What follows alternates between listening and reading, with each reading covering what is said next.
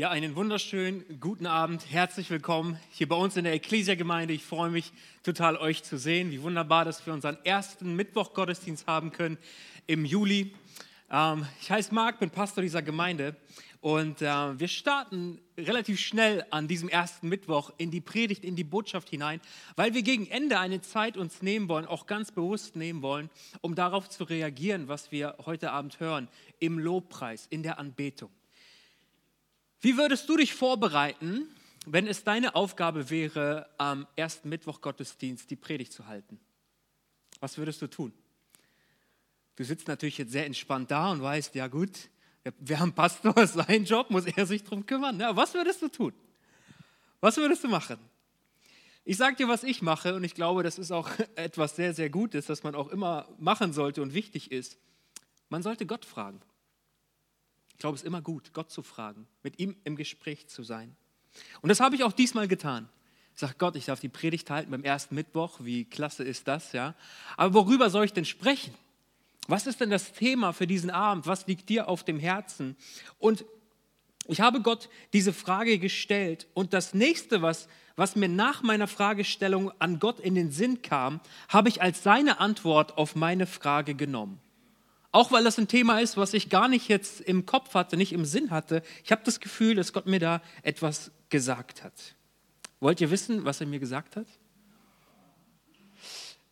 Es klingt für deine Ohren vielleicht etwas ungewöhnlich, aber Gott sagte zu mir, Marc, predige doch mal über Blut. Über Blut, ja. Und ich möchte natürlich gehorsam sein, denn du weißt es ja auch, der Weg des Gehorsams ist der Weg des Segens. Und ähm, ich weiß nicht, wie es dir damit geht, aber ich möchte gesegnet sein. Wie geht's dir? Du wahrscheinlich auch, ne? Denn ihr kennt vielleicht so diesen Reim, am Segen des Herrn ist alles gelegen. An Gottes Segen ist alles gelegen. Ich glaube, dass das zutiefst wahr ist. Deswegen möchte ich heute über Blut sprechen. Blut, naja, du weißt schon, ne? Diese rote Flüssigkeit, die sich in jedem von uns befindet und die auch sehr, sehr wichtig ist. Wir alle haben einen Blutkreislauf. Da bewegt sich etwas. Es ist im ständigen Fluss. Es gibt die sogenannte Bluterkrankheit. Vielleicht hast du davon schon mal gehört. Bei der die Blutgerinnung gestört ist. Menschen, die darunter leiden, müssen sehr, sehr aufpassen, wenn sie sich verletzen, weil sie sehr schnell sehr viel Blut verlieren können. Andere wiederum leiden an Erkrankungen des Herz-Kreislauf-Systems, weil ihr Blut gerinnt. Es gibt Blutgerinnsel und sie brauchen deshalb eher Blutverdünner dass diese Gerinnsel nicht entstehen und nicht zu einer Gefahr werden. In Deutschland spenden nur ungefähr drei Prozent der Bevölkerung regelmäßig Blut. Und es wird mehr Blut benötigt für sogenannte Bluttransfusionen. Das meint also die Übertragung von Blut. Menschen, die Blut verloren haben, brauchen wieder Neues. Und bei einer Blutspende werden etwa 500 Milliliter Vollblut entnommen und das ist auch für den Spender eigentlich eine sehr, sehr gute Sache, weil, weil der Körper dazu angeregt wird, neues, frisches Blut selbst zu produzieren. Es gibt unterschiedliche Blutgruppen. A, B, AB und Null. Und zwei Rhesusfaktoren. Ich habe keine Ahnung, was das bedeutet, aber das habe ich gelesen, ja? Positiv und negativ. Kennst du deine Blutgruppe? Ich weiß, dass meine Blutgruppe auf irgendeinem Kärtchen steht, das ich zu Hause liegen habe. Aber ich weiß es gar nicht auswendig. So. Manchen Menschen wird übel oder manche fallen beim Anblick von Blut sogar in Ohnmacht. Sie können es nur schwer ertragen, blutende Wunden zu sehen. Und anderen wiederum macht das überhaupt nichts aus. Ob es Wasser ist, ob es Blut ist, ob es Bier ist, keine Ahnung. Egal, Flüssigkeit ist Flüssigkeit. Ja?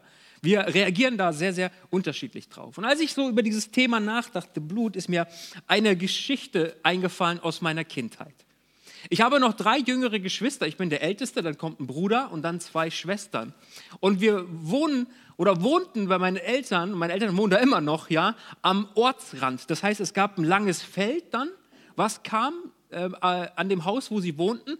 Und wenn man über das Feld rübergegangen ist, war da eine, eine Straße, so eine Feldstraße mit ganz vielen Obstbäumen. Da gibt es dann Äpfel und so weiter und so fort. Und warum auch immer, irgendwer von uns kam auf die Idee, lasst uns doch mal über dieses Feld rübergehen, als Geschwister, gemeinsam. Keine Ahnung. Und wir gehen rüber und wir sind bei diesen Obstbäumen angekommen und fragt mich nicht mehr, wer es war, aber irgendjemand ist auf die lustige Idee gekommen, wir können doch ein Spiel spielen. Und das Spiel heißt, Marc und Timo bewerfen die Mädels mit Äpfeln. Okay? Ich weiß nicht, wer auf die Idee kam, ja. Wenn, es, wenn ich es war, dann, dann, dann bitte ich den Herrn um Verzeihung, ja. Aber das war das Spiel. Ja, und man kann das ja gut verpacken, ne? Und die Mädels waren jünger, ne? Die konnte man sehr schnell so begeistern. Hey, wir haben ein tolles Spiel. Wir werfen die Äpfel und ihr müsst nur ausweichen, so. Ja, das hört sich doch nach Spaß an. Und naja, wir fangen an, irgendwie zu werfen als ältere Brüder. Total gemein eigentlich. Ähm, und naja, wir beide waren auch Handballer. Ja, das heißt, ein gewisses Maß an Wurftechnik und Wurfkraft war da. Und einer von uns beiden, ich weiß auch nicht mehr, wer es war, schleudert so einen schönen, saftigen Apfel und er fliegt. Und wie das Wort des Herrn, es verfehlt nicht sein Ziel. Und die ältere der beiden Schwestern kriegt den Apfel genau auf die Nase. Ein Volltreffer. Wir beiden Jungs wussten in dem Moment genau, ach du meine Güte, Herr, hilf.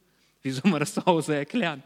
Aber warum ich an diese Geschichte eher denken musste, ist, unsere Schwester kriegt den Apfel ab und die Nase fängt an zu bluten. Und du musst dazu wissen, das war das allererste Mal in ihrem Leben, so hat sie es auch gesagt in dem Moment, dass ihre Nase geblutet hat. Sie war total überfordert mit der Situation. Was soll ich machen? Und die Arme, wenn ich da heute so dran denke, tut sie mir so unglaublich leid. Stand da so und hat da gezittert. Und sie war total überfordert, weil Blut da war. Und da war ein Schock da. Wir gehen unterschiedlich irgendwie ähm, angesichts von Blut um. Ich habe heute auch ein ganz harmloses Bild gewählt, um irgendwie nur einen Blutstropfen. Ja, ich habe ganz andere abgefahrene äh, Bilder gefunden. Ja, dachte ich, oh nee, die kannst du nicht zeigen. Wenn da jemand nicht so gut mit um kann, dann fällt er uns hier noch direkt im Gottesdienstraum um. Knie, Hüften und andere Teile, die für den Menschen wichtig sind, können hergestellt und ersetzt werden. Aber weißt du, das menschliche Blut, es ist so komplex, dass es vermutlich nie ganz künstlich hergestellt werden wird. Blut ist nicht zu ersetzen, denn Blut ist nicht einfach eine Flüssigkeit, könnte man ja meinen, einfach eine Flüssigkeit, sondern Blut ist etwas Lebendiges. Es ist ein lebender, ja, nicht, nicht ein eigenständiger Organismus, aber es ist etwas Lebendes, genauso ähm, wie, wie, ja, wie unsere Organe eine Funktion haben und das Leben ermöglichen. Und wissenschaftlich betrachtet gilt es als ein Organ unseres Körpers, genauso wie übrigens unsere Haut auch als ein Organ zählt. Es sind nicht nur Niere, Leber und so weiter, alles, was in uns liegt, sondern Blut, Haut auch. Und dieses Organ besteht zu 45 Prozent aus Zellen und Teilchen und zu 55 Prozent aus einer Flüssigkeit, dem sogenannten Plasma. Das kann man ja auch spenden gehen, das sogenannte Blutplasma. Und über das Blut wird unser Körper mit Sauerstoff versorgt, mit Nahrung und Energie. Und das Blut entschlackt den Körper und schließt auch bei Verletzungen die, die Wunden und schützt auf diese Weise vor Infektion. Ich weiß nicht, ob es dir auch so geht, aber besonders als Heranwachsender, als Kind, habe ich es geliebt, irgendwie so Schorf zu polen. Ja? Aber das ist ja Blut eigentlich, das die Funktion übernimmt, die Wunde zu schließen, damit es sich nicht infizieren kann. Und wenn man es öffnet, ja, dann muss der Körper wieder neu anfangen, das zu verschließen. Diese Aufgabe übernimmt auch das Blut. Blut sorgt auch dafür, dass die Körperwärme entstehen kann und verteilt diese im ganzen Körper, eben durch den Blutkreislauf. Und wusstet ihr, dass ein durchschnittlich schwerer, gesunder Mensch ungefähr ein totales Blutvolumen von ca. 8% seines Körpergewichts hat? Jetzt könnte man anfangen zu rechnen. Ne? Was hat die Waage beim letzten Mal gesagt? wir ziehen nochmal fünf ab und dann rechnen wir, ja, acht Prozent davon. Ähm, aber es bedeutet, ein circa 70 Kilogramm schwerer Mensch hat also etwa fünf bis sechs Liter Blut in seinem Körper. Alles, was da ist. Blut, das war das Thema, was ich so vom, von Gott bekommen habe. Und wisst ihr, ich möchte an dieser Stelle gar nicht weiter grundsätzlich über Blut sprechen, obwohl das für mich ein spannendes Thema ist, weil ich kein Mediziner bin. Aber weil ich Pastor bin und an die Bibel glaube, will ich über das Blut einer ganz bestimmten Person heute Abend sprechen. Ich möchte über das Blut Jesu sprechen. Das Blut Jesu. Und ich möchte diese, nach dieser Einleitung, diese Predigt mal eröffnen und ich möchte eine Glaubensaussage machen. Ich glaube an die Kraft und die Wirksamkeit des Blutes Jesu. Ich glaube an die Kraft und an die Wirksamkeit des Blutes Jesu auch heute noch. Das Blut Jesu Christi rettet auch heute noch Menschen.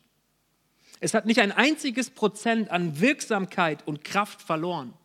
Dafür gibt uns die Bibel viele Anhaltspunkte. Und zwei Bibelstellen, die sich mit diesem Thema beschäftigen, möchte ich heute mal zeigen und darüber sprechen. Und die erste finden wir in Matthäus 26, 27 und 28. Das Setting ist das Abendmahl, das letzte Abendmahl. Und dann heißt es da, und er nahm den Kelch und er dankte, gab ihnen den und sprach, trinket alle daraus. Das ist mein Blut des Bundes, das vergossen wird für viele zur Vergebung der Sünden.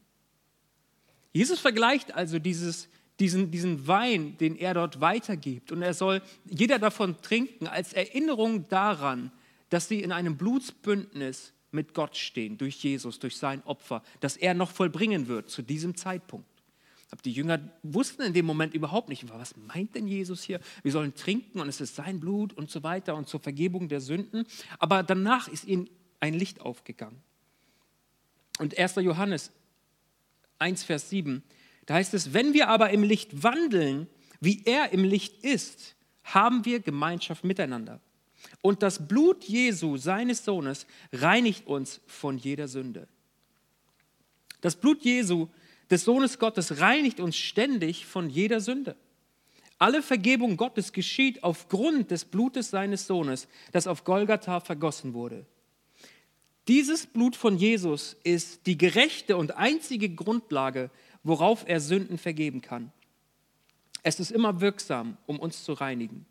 Und natürlich müssen die Gläubigen dafür auch ihre Sünden bekennen. Das gehört dazu, ehe sie Vergebung erlangen können.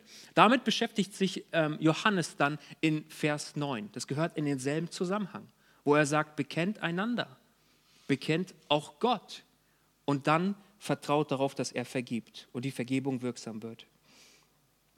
Wir wissen nun, dass Jesus sterben musste und sein Blut vergossen werden sollte. Auch der Zweck, nämlich die Vergebung der Sünden, ist nun bekannt. Worin aber liegt seine Kraft, dies alles tun zu können? Was ist eigentlich der Unterschied zu, zu dem Blut von anderen? Warum kann das das Blut der anderen nicht? Was war das Besondere vielleicht auch am Tod Jesu? Ich meine, schließlich wurden bereits vor Jesus Menschen gekreuzigt. Nach ihm wurden Menschen gekreuzigt. An der Art und Weise seines Todes kann es also nicht gelegen haben. Aber worin liegt die Kraft? Und es gibt einen Satz, den ich heute ähm, ja, mehrere Male wahrscheinlich wiederholen werde. Und das ist auch der Kern der Predigt heute Abend. Und die Aussage lautet, die Antwort auf die Kraft des Blutes Jesu liegt in seinem Ursprung. In seinem Ursprung. Darüber möchte ich heute mit uns nachdenken. Wisst ihr, im ersten Kapitel des Evangeliums von Matthäus finden wir das Geschlechtsregister von Jesus. Also ich meine, auch im Alten Testament gibt es ganz viele davon. Ne? Und ihr kennt das wahrscheinlich, wenn ihr die Bibel schon mal ganz versucht habt zu lesen. Dieser und jener zeugte den und der zeugte den und der zeugte den. Es geht sehr, sehr lange. Und wenn du das schon ein, zwei Mal durchgelesen hast, dann kann es sein, dass du beim nächsten Lesen dir denkst, oh, das, das, ist der Teil schon wieder. Ja, gut, okay, wir blättern mal eine Seite weiter. Das überspringen wir mal. Aber ich hoffe, dass du dir bei Jesus zumindest mal die Zeit nimmst, das durchzulesen. Es gibt ein paar Auffälligkeiten, über die will ich heute gar nicht sprechen. Aber Matthäus 1, Vers 1 und 2, da heißt es, Matthäus beginnt sein, sein Evangelium so. Er sagt, dies ist das Buch von der Geschichte Jesu Christi, des Sohnes Davids, des Sohnes Abrahams. Und dann geht's los. Er beginnt bei Abraham. Ja? Abraham zeugte Isaak, Isaak zeugte Jakob, Jakob zeugte Judah und seine Brüder und, und, und, und, und. Die ganze, das ganze Geschlechtsregister von Jesus bis zu Abraham wird aufgezählt. Und es wurde weiter und weiter gezeugt und gezeugt und gezeugt. Und dieser Begriff ist hier wichtig, und dieser Zeugungsmarathon, wenn man das so liest, ja, das, da liegen Jahrhunderte dazwischen, viele Jahrhunderte, aber das geht so schnell hintereinander. Dieser Zeugungsmarathon erreicht dann einen Höhepunkt. Pass auf, in den Versen 15 und 16 finden wir ihn. Eliud zeugte Eleazar, Eleazar zeugte Matan, Matan zeugte Jakob, Jakob zeugte Josef, den Mann der Maria, von der geboren ist Jesus, der da heißt Christus. Es wurde gezeugt und gezeugt und gezeugt. Und als es dann zu Josef kommt, wird gesagt, er hat eine Frau die heißt Maria, von der geboren ist Jesus, der da heißt Christus. Jesus oder in dem Stammbaum von Jesus wird diese Kette des menschlichen Zeugens zerschnitten. Josef zeugte Jesus, den Christus, den erwarteten Retter nicht. Er war nicht sein, sein leiblicher Vater, wie wir das heute sagen würden. Er war nicht der, der, der ihn gezeugt hat. Das war er nicht. Er hatte schon seine Funktion auch in dem ganzen Heilsplan Gottes, vielleicht als ein Ziehvater, so könnte man das sagen, der ihn dann geprägt hat und erzogen hat und, und für ihn gesorgt hat, das schon. Aber er war nicht der, der ihn gezeugt hat.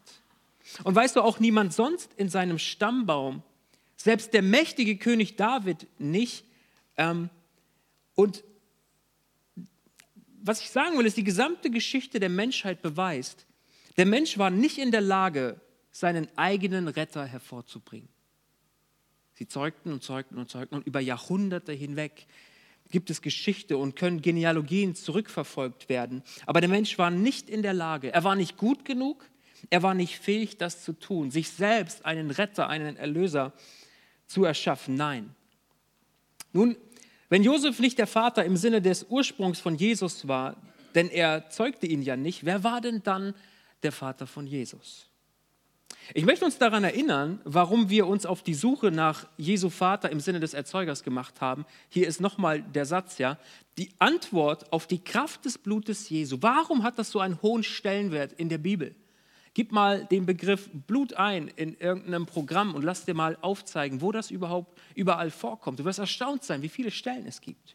Warum ist das so wichtig und hat so einen hohen Stellenwert und so eine hohe Bedeutung? Auf, auf der Suche ähm, nach einer Antwort sind wir ja hier gerade gemeinsam. Und weißt du, an diesem Punkt, Matthäus beschreibt die Genealogie von Jesus und sagt, die, alle seine Vorfahren waren gezeugt, gezeugt, gezeugt, gezeugt, aber Jesus wurde geboren von Maria. Ähm, setzt er an und er in, in ähm, Kapitel 1, Vers 18 will er dann erklären, wie das Ganze vonstatten gegangen ist. Und er sagt, und so wurde Jesus geboren übrigens. Wir merken da, da ist diese Kette des, des Zeugens und so weiter, sie ist abgerissen, zerschnitten worden. Etwas ist anders dort. Maria, ähm, Marias Sohn wurde nicht gezeugt von ihrem Mann, sondern da ist was anderes passiert. Und Matthäus sagt, da möchte ich noch mal drauf schauen. Da möchte ich mit der Lupe noch mal hingehen und ich will versuchen, es zu erklären. Ich will euch sagen, wie es geschehen ist. Und dann lesen wir, und so wurde Jesus Christus geboren. Seine Mutter Maria war mit Josef verlobt. Noch bevor sie geheiratet und miteinander geschlafen hatten, erwartete Maria ein Kind. Sie war vom Heiligen Geist schwanger geworden. Und das ist ein Schlüsselmoment. Ein Punkt, der, der genau das erklärt, warum die Kette abreißt in diesem Moment, warum die Kette abreißt an, an Jesus und seiner Person. Ich will dir eine kurze, ganz grobe Zusammenfassung geben, weißt du? Josef und Maria sind verlobt. Sie sind nicht verheiratet. Sie wollen heiraten. Sie haben vielleicht schon Heiratspläne. Vielleicht äh, sind die Flyer schon verschickt worden, ja, an alle bekannte, verwandte, Freunde und so. Sie haben es vor. Und auf einmal erfährt Josef davon, oh, Maria ist schwanger.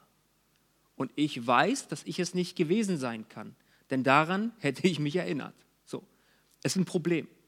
Ja, und er überlegt, wie soll ich mit der Situation umgehen und so weiter. Und Gott greift ein. Gott greift ein und schickt einen Engel und, und spricht zu Josef, Josef, du musst, du musst da bleiben.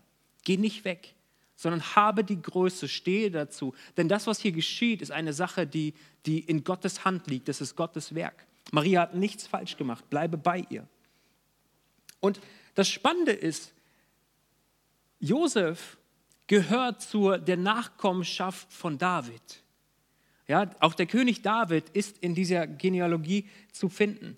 Und das ist total interessant, weil ähm, Matthäus sein Evangelium ja damit beginnt, dass er, dass er sagt, dass das Buch von der Geschichte Jesu Christi, des Sohnes Davids. Und da kann man sich schon die Frage stellen, wie ist denn das gemeint, mein Lieber? Also ähm, Jesus ist jetzt ja kein direkter Nachkomme von, von dem König David. Er hatte ganz viele andere Nachkommen, er hatte viele Kinder gehabt und letztendlich ein Sohn, und zwar ähm, Salomo, wurde König an seiner Stadt. Aber irgendwie Jesus fehlt da. Wie kann das gemeint sein? Okay, ein anderer Punkt kann sein, es ist gemeint, dass er ein späterer Sohn von ihm sein wird. auch in dieses Geschlechtsregister hineingehört. Und das tut er zu einem gewissen Teil über Josef, der nicht sein leiblicher Vater ist in diesem Sinne, aber so sein Ziehvater. Über die Männer wurde immer das Geschlecht und der Name ja weitergegeben. Josef gehörte dazu. Und ein Engel kündigt Jesu Geburt an. Und dieser wird durch den Heiligen Geist empfangen bzw. gezeugt. Auch das ist so ein Punkt, glaube ich, ähm, der, der gar nicht so einfach zu verstehen und nachzuvollziehen ist, wenn man nicht mit dem, mit dem mächtigen Wirken Gottes rechnen kann. Von einem Menschen, der Gott nicht kennt, einem Menschen, der ihn noch nicht erfahren hat, kann das so ein Punkt sein, der ein Stolperstein ist. Was soll denn sowas? Warum tut Gott so etwas? Dass diese junge Frau, auch diese Jungfrau Maria, überschattet wird von der Kraft des Heiligen Geistes und in ihr entsteht Leben, Leben, das von Gott kommt. Jesus ist Gottes Sohn mit einem unüberbietbaren, endgültigen Auftrag für ganz Israel und alle Völker. Matthäus legt dar, dass Jesus der Messias ist, der Christus, der versprochene Retter, obwohl er nicht leiblich von König David abstammt. Aber er ist gemäß prophetischer Ankündigung in der Stadt Davids geboren worden. Zum Beispiel in Jesaja 7, Vers 14, da lesen wir: Darum wird euch der Herr selbst ein Zeichen geben. Siehe, eine Jungfrau ist schwanger und wird einen Sohn gebären, den wird sie nennen Immanuel. Und Immanuel bedeutet Gott mit uns. Josef, ein Nachfahre Davids, war Jesu Ziehvater geworden. Er hat für Maria gesorgt, um, um seine schwangere Verlobte weder zu beschämen noch sie zu verstoßen. Maria hat Jesus durch das Wirken des Heiligen Geistes empfangen. Es war das Werk des dreieinen Gottes. Und ich sagte vorhin, uns Menschen ist es nicht gelungen, uns selbst zu erlösen. Wir konnten niemanden hervorbringen, der die Fähigkeit hatte. Die Menschheit hat viele fantastische Menschen hervorgebracht, die Fortschritt gebracht haben, die große Eroberer waren oder Durchbrüche erlangt haben im medizinischen Bereich. Aber sie konnte sich noch nie selbst an den Haaren aus dem Sumpf ziehen. Das geht auch nicht. Es braucht Hilfe. Und so wusste das auch Gott. Und Gott musste sich in unsere Geschichte, im positiven Sinne jetzt, einmischen. Gott wusste, ich muss dort hinein, in meine eigene Schöpfung. Ich muss etwas tun. Ich muss den Ausweg schaffen. Die Menschen schaffen es nicht ohne mich. Er selbst musste Mensch werden, um einen endgültigen Ausweg aus der Verlorenheit zu schaffen. Und weil Jesus nicht nur ein Mensch war, sondern vollkommen Mensch und vollkommen Gott, seinen Ursprung also bei Gott hatte, sein Ursprung bei Gott liegt, deshalb hat sein Blut als Bild für seinen Tod und seine Auferstehung Kraft. Kraft zur Rettung, auch heute noch. Kraft zur Heilung, auch heute noch. Kraft, die Leben verändert, die einen Neuanfang schafft, auch heute noch. Ich möchte eine kurze Anekdote erzählen. In meiner Recherche bin ich darauf gestoßen und fand das irgendwie interessant. Wir befinden uns im Jahr 1492, genau 500 Jahre vor meiner Geburt. 1492. Rom. Rom im Jahre 1492. Im Vatikan liegt Papst Innozenz der Achte im Sterben. Und er war ein einflussreicher Mann, er war ein reicher Mann. Das heißt, er hatte gute Ärzte, gute ärztliche Versorgung und alles half irgendwie nicht so richtig. Er konnte sich die besten Ärzte vermutlich leisten. Und alles scheint nicht zu fruchten, alles scheint nicht zu helfen. Der Papst liegt immer noch im Sterben, er ist sterbenskrank. Und da entschließt sich sein Leibarzt zu einem sehr gewagten Experiment. Der Leibarzt sagt ihm, was wäre, wenn wir dir Blut zu trinken geben? Und nicht nur irgendein Blut, sondern wir nehmen drei junge Knaben von zehn Jahren, wir entnehmen ihnen Blut und geben das unserem Papst zu trinken. Und auch dieser Gedanke, da wurde sich auf die Bibel berufen, ganz nach der biblischen Überzeugung, im Blut sei das Leben. Das finden wir an einigen Stellen.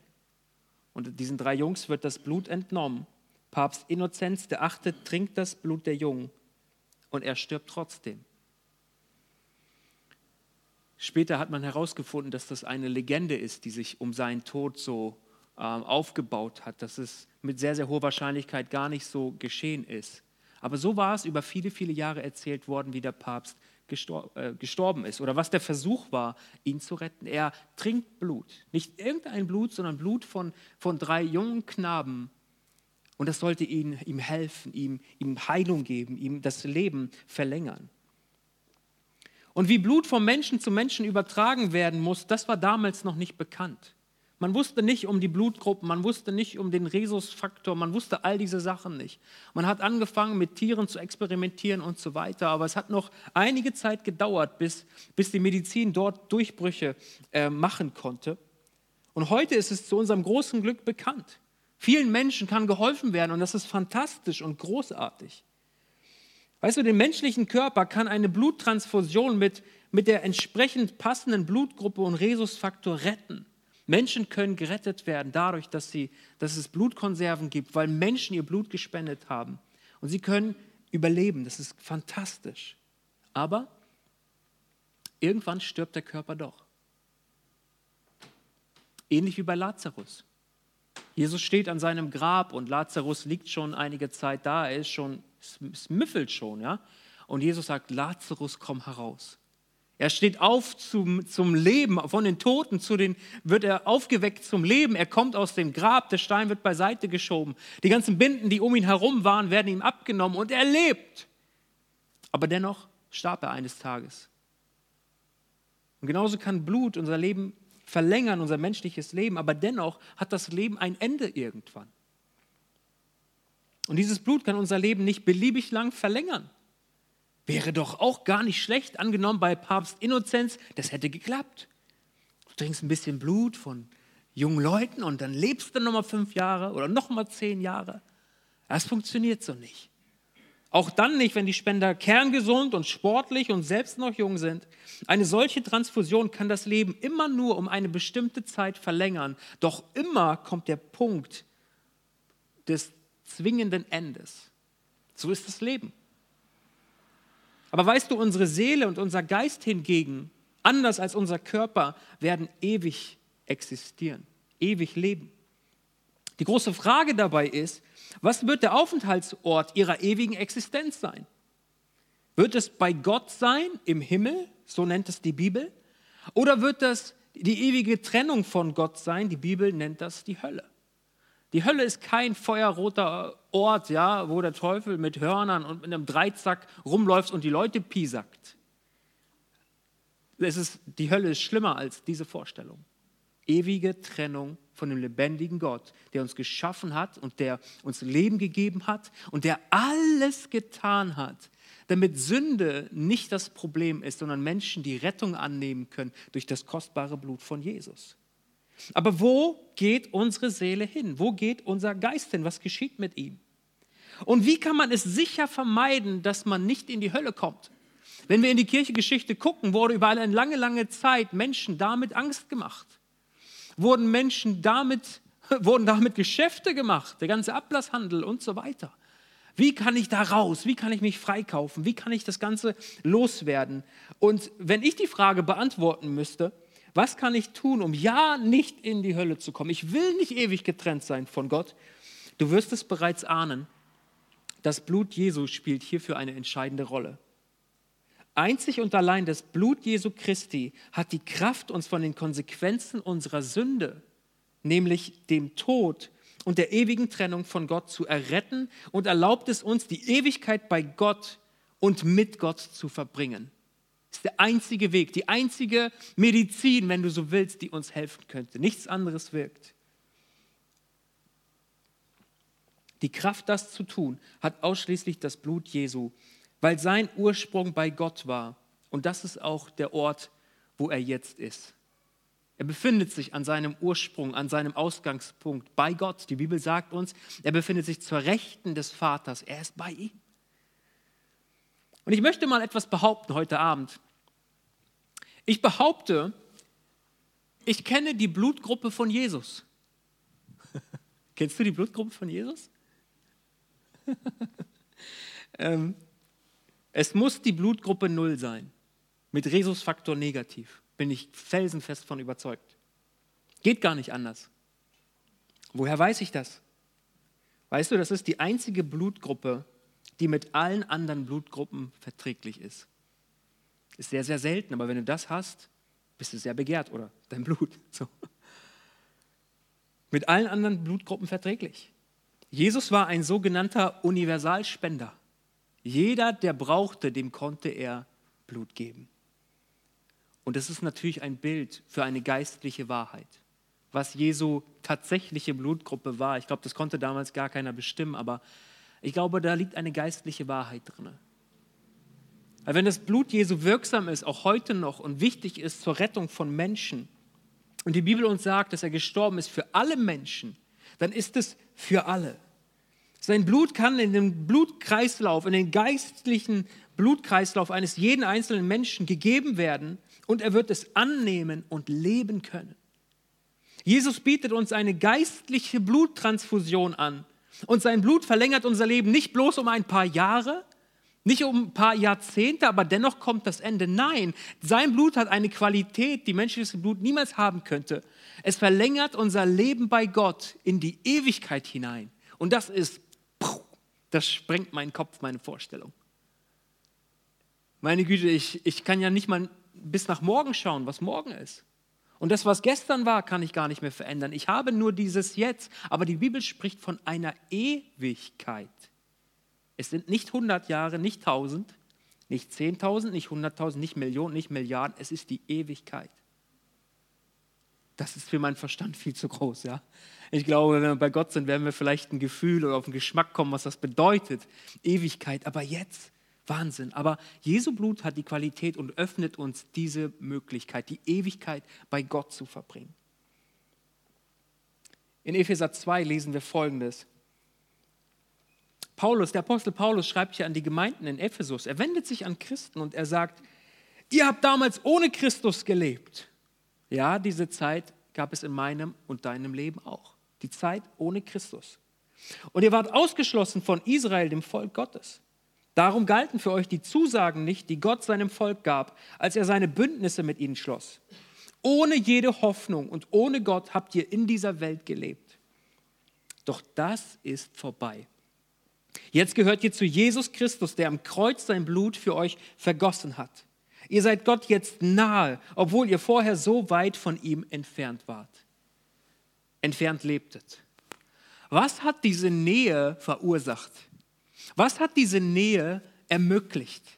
Er spricht zu Menschen, die ohne Gott gelebt haben, ihn aber erfahren haben und ihm nun nachfolgen von ganzem Herzen. Und er sagt, ihr, ihr seht doch diese Distanz. Ihr seht doch euer Leben vor Gott hoffnungslos und leer und ihr seht das Leben mit Gott. Wisst ihr, was das zusammengebracht hat?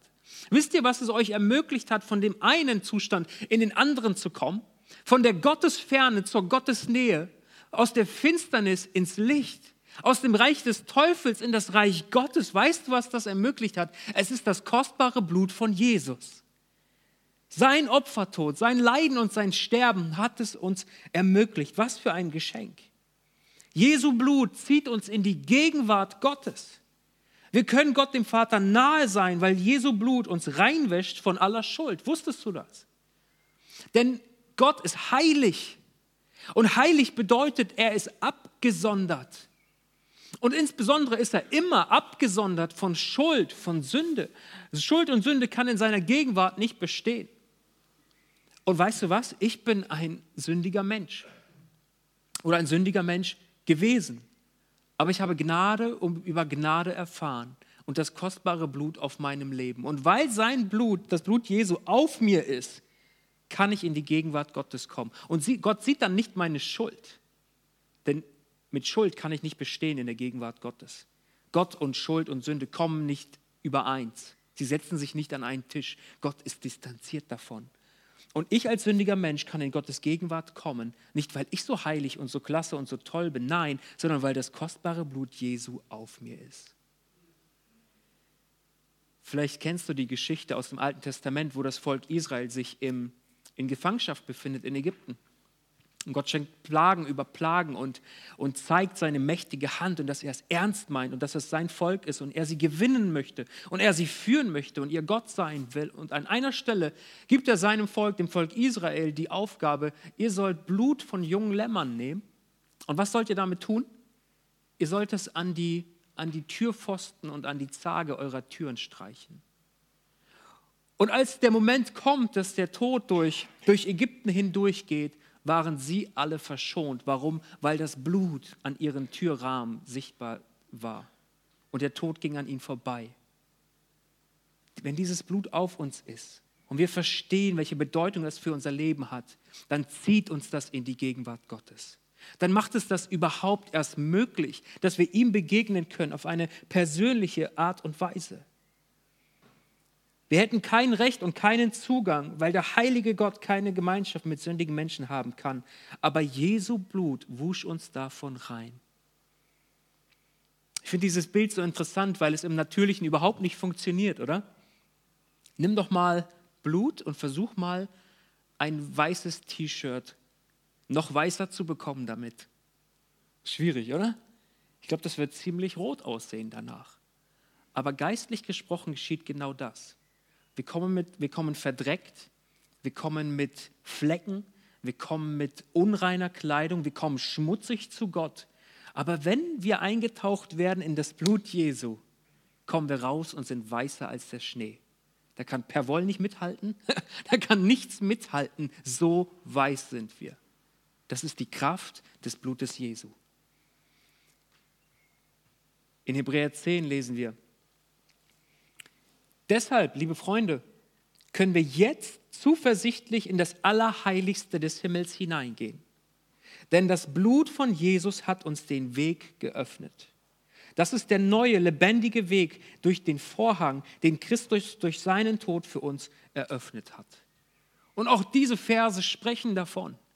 Der Schreiber des Hebräerbriefs richtet sich hier an Menschen und er will ihnen denselben Punkt deutlich machen. Liebe Leute, es gab vorher keinen Weg.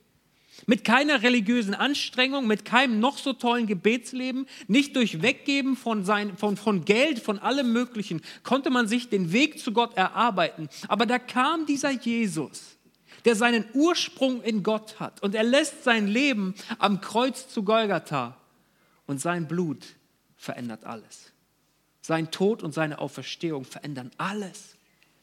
Und etwas geschieht sogar im Tempel, am allerheiligsten Ort, den es gab. Es ist von dem Vorhang die Rede, er zerreißt. Und weißt du, er zerreißt von oben nach unten, nicht von unten nach oben. Da waren nicht zwei Menschen, die gesagt haben, packt ihr das hier und ich pack mir das da und wir zerreißen es. Er zerriss von oben nach unten, weil es Gottes Werk war. Weil Gott etwas symbolisieren, etwas zeigen wollte. Er sagt, das Allerheiligste ist nun. Es ist offen. Es ist betretbar. Nicht nur der hohe Priester einmal im Jahr darf hier rein, ihr Lieben, sondern das Blut Jesu, das wirkt am Leben eines jeden einzelnen Menschen. Du darfst in meine Gegenwart kommen. Du darfst Gemeinschaft mit mir haben. Ich bin ansprechbar für dich. Du brauchst dir keinen Termin machen. Komm zu mir und sprich zu mir. Ich will dein Gott sein und will, dass du mein Kind bist. Das Blut Jesu. Wie können wir das Blut Jesu gebrauchen? Ich möchte einen ganz praktischen Tipp einfach mitgeben, den ich mir zur Gewohnheit gemacht habe und ich glaube, der ist kraftvoll. Stelle dich im Gebet bewusst unter das schützende Blut von Jesus Christus. Sag es doch mal im Gebet. Am Morgen, wenn du aufstehst, wenn du weißt, der Tag ist wieder voll, es sind wieder viele Sachen, du weißt nicht, was passieren wird. Keiner von uns weiß das. Was wird morgen sein? Kannst du es mir sagen? nee, ne? Ich dir auch nicht. Aber ich weiß um die Kraft des Blutes Jesu. Und was wäre, wenn du deinen Tag damit beginnst, dass du sagst, Vater im Himmel, ich weiß, dass du deinen Sohn gesandt hast für mich. Er hat den Weg frei gemacht. Er ist gerade bei dir, bei dem Ursprung. Er tritt ein für mich im Gebet und ich bete heute. Ich nehme in Anspruch, was du am Kreuz für mich vollbracht hast. Ich stelle mich bewusst unter das kostbare Blut von Jesus. Möge es mich schützen, möge es mir Weisheit geben, möchte, möge es mich wirklich durchtragen durch diesen Tag. Mit meinem Gott will ich über Mauern springen, nicht aus meiner Kraft, sondern aus seiner. Stelle dich bewusst unter das kostbare Blut von Jesus. Denn weißt du, wir sind mit ihm in einem Blutsbund. Die Verbindung zu Gott ist mit dem kostbaren Blut Jesu versiegelt worden. Nichts könnte uns eine größere Sicherheit und Garantie für die Verbindung zu Gott geben als das gibt nichts Größeres, was mehr Kraft hätte, etwas deutlich zu machen und etwas verbindlich zu machen, als das Blut Jesu. Und die zweite Sache ist, erinnere dich im Abendmahl daran. Weil Jesus ist ja da beim letzten Abendmahl mit seinen Jüngern. Er weiß, jetzt kommt das letzte Stück seines Leidensweges. Er weiß jetzt, das Finale ist nicht mehr weit. Jetzt wird der Verrat kommen. Jetzt werden die Schläge kommen. Jetzt werde ich angespuckt und verurteilt werden. Und Leute werden mich auslachen und letztendlich werde ich mein Leben geben. Und er bringt seinen Jüngern etwas bei und sagt, erinnert euch. Erinnert euch an das, was jetzt kommen wird. Und das führt mich auch zu eben dieser wichtigen Erinnerung. Wir wollen gemeinsam das Abendmahl feiern. Und ich werde uns gleich die Einsetzungsworte lesen aus dem ersten Korintherbrief. Danach werden wir in eine gemeinsame Lobpreiszeit gehen, wo wir Jesus groß machen wollen. Wir wollen ihn anbeten. Und vielleicht magst du mit deinen Worten auch im Rahmen des Abendmahls Jesus Danke sagen, wenn du diesen Becher, dieses Becherchen in der Hand hältst mit diesem Traubensaft. Es symbolisiert sein Blut. Mache dir bewusst, wie kraftvoll es ist. Mache dir bewusst, wie bedeutungsvoll es ist. Es gibt nichts Größeres, nichts, was mehr Kraft hätte als das Blut von Jesus. Ach Vater, wie herrlich ist es, dass du lebst, dass du sprichst und dass du in unserem Leben handelst, aktiv wirst und wir in Gemeinschaft mit dir leben dürfen. Jeden Tag aufs Neue. Und auch unabhängig davon, ob wir es gerade spüren oder nicht spüren. Die Wahrheit ist, du bist da und du möchtest Anteil nehmen an unserem Leben. Herr, wir laden dich neu ein. Mach uns bewusst, was das Blut Jesu für eine Bedeutung für unser Leben hat, was es bewirkt hat. Und Herr, wir wollen dankbar sein, auf dich schauen und mit dir leben, einen jeden Tag aufs Neue. Und der Friede Gottes, der höher ist als alle menschliche Vernunft, der bewahre unsere Herzen und Sinne in Christus Jesus, unserem Herrn. Und wir alle sagen, Amen, Amen, Amen. Ich wünsche euch einen fantastischen Abend. Gottes Segen. Ciao.